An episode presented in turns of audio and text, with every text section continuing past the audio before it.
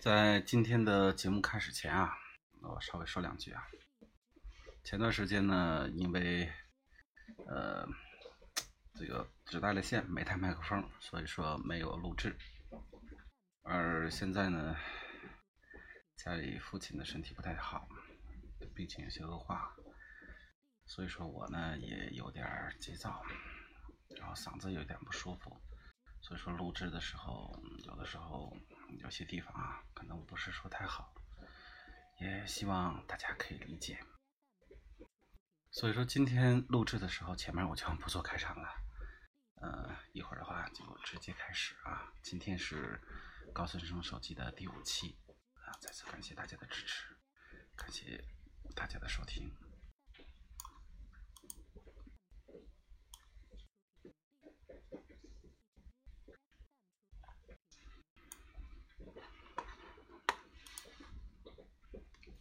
钢丝散行团全国万里行。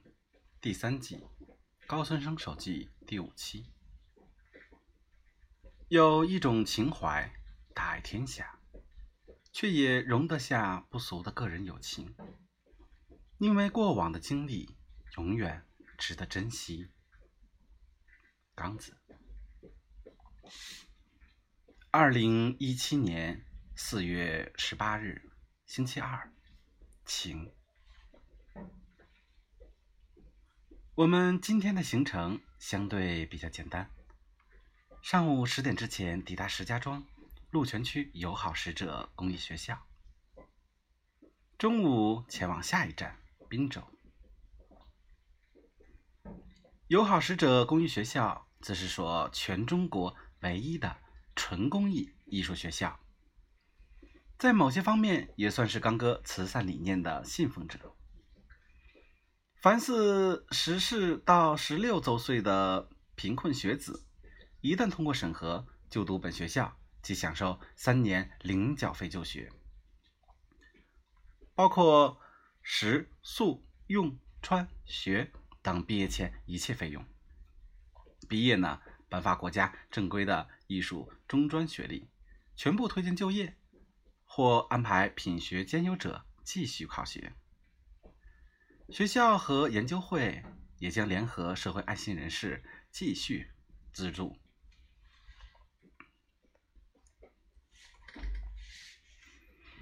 友好使者公益学校从二零一四年到现在，已经创建有三年了，总共接受过三十八个来自贫困山区、贫困的孩子们，其中有十一个孩子已经步入工作岗位。现在在校学习的孩子还有二十七名，在社会各界爱心人士的帮助下茁壮成长着。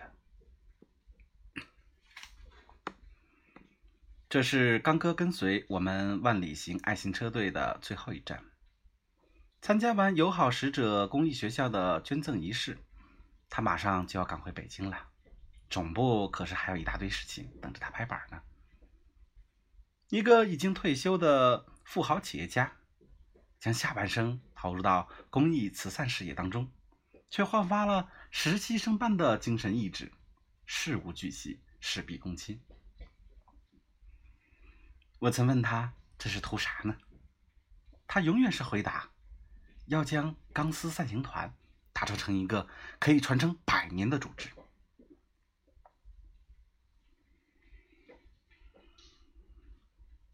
来到学校的操场，将捐助物资搬下车，当地的志愿者还孩子们以热烈的掌声欢迎刚哥致辞。刚哥是这样说的：“大家好，我是钢丝散行团创始人刚子，非常高兴和开心来到河北，来到友好使者公益学校，也看到了可爱的同学们。”昨天晚上，我们从山村慰问回来的时候，见到了学校的创始人，我们进行了深入的了解，让我深受感动。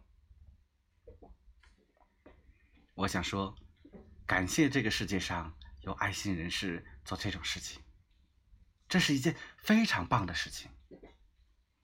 我们钢丝散行团在全国有二十多万在册志愿者，在此，我希望学校可以提出一个计划，让我们钢丝三青团的志愿者成员啊，可以为学校奉献一份爱心，一份爱心，帮助可爱的孩子们健康成长，帮助学校发展起来。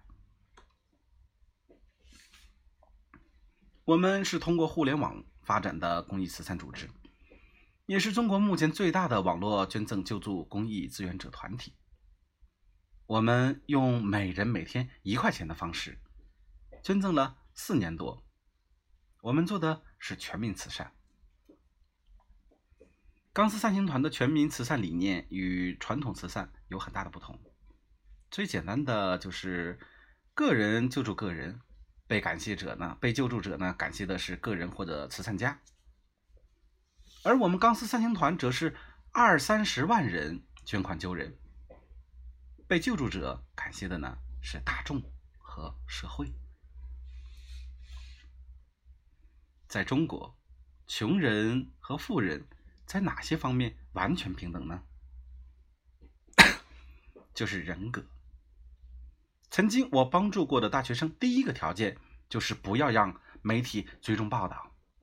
我觉得大学四年是人生最美好的四年。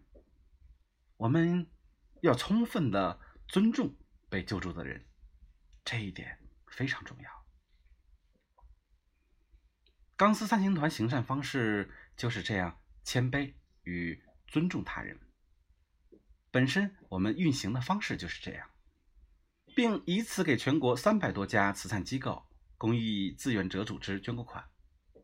我就是想以这种方式，用不影响自己生活的一块钱去温暖和帮助别人。而且是发自内心的公益心态的慈善，这才是我们所追求的。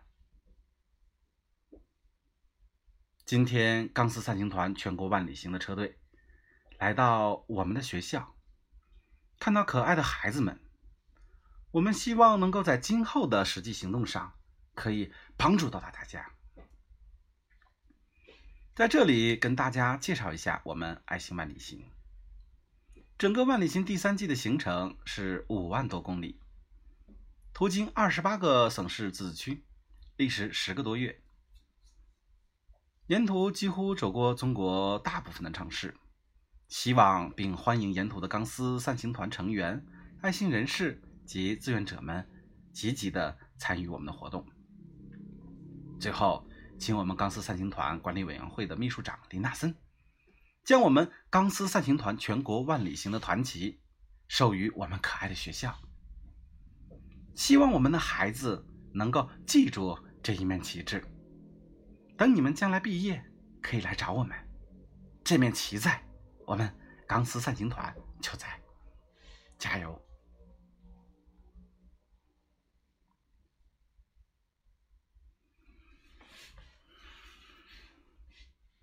我们今天来到的这个学校捐赠，和昨天去灵寿县三村慰问走访的走访的罗新梅家庭有关。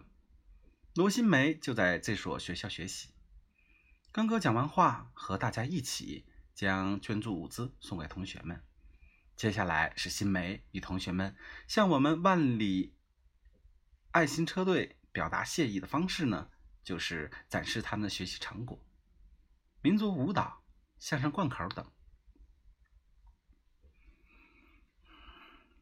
去地方学校捐助物资是我们必达的使命。假如还让学校组织孩子们载歌载舞的感谢我们，这明显不是我们钢丝三行团的风格。我们怎么可能成为自己曾经讨厌的人呢？但今天我们偏偏必须带着掌声，从头认真观看。直到所有节目谢幕，孩子们肯定会期望自己的学习成果得到这个世界的认可。他们真的很棒，除了才艺出众，还会自己做饭：南瓜白面花卷、菠菜白面花卷、烙饼、大锅烩菜等等。我们今天破戒两次。这是整个万里行历史上前所未有的事情。首先是看着同学们在太阳下表演节目。事实上，我们是拒绝这种形式的感谢的。钢丝散行团的慈善是谦卑的慈善，更是不求回报的慈善。但今天这些同学的性质特殊，假如有可能，我们真的愿意一直为他们鼓掌下去。另外一件事，我们在学校的食堂啊，和同学们一起吃了顿大锅饭。陈志宏大哥对此事耿耿于怀，因为我们第一、二季从未在活动会场附近有过过多的逗留，更别说和受助者一起吃饭了。陈大哥说：“咱们不差这一顿饭，但孩子们正在长身体，多吃一口饭就意味着身体更健康一分。”陈哥宅心仁厚，见不得小孩可怜，草草吃完。提前上车，背着大家偷偷的抹眼泪。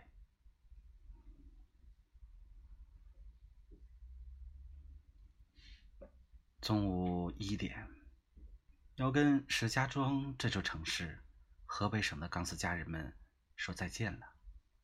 我们开往下一站，山东滨州。一路无言。到滨州高速出口已经是晚上六点三十分左右了。钢丝三星团滨州网络分会的钢丝家人前来迎接我们。出了高速，我们就把“爱心万里行”的队旗交接给了滨州会长的手里，然后在他们的带领下向今晚的住宿地开去。一直到了吃晚饭的时候。陈哥的情绪才好转起来。其实回想起我们几个钢丝兄弟曾经一起走过的曲折，那些有得有失，才让这段人生显得更加珍贵。所以，除了朝着未来前进，我们别无选择。我们从不认为自己的行为是善举。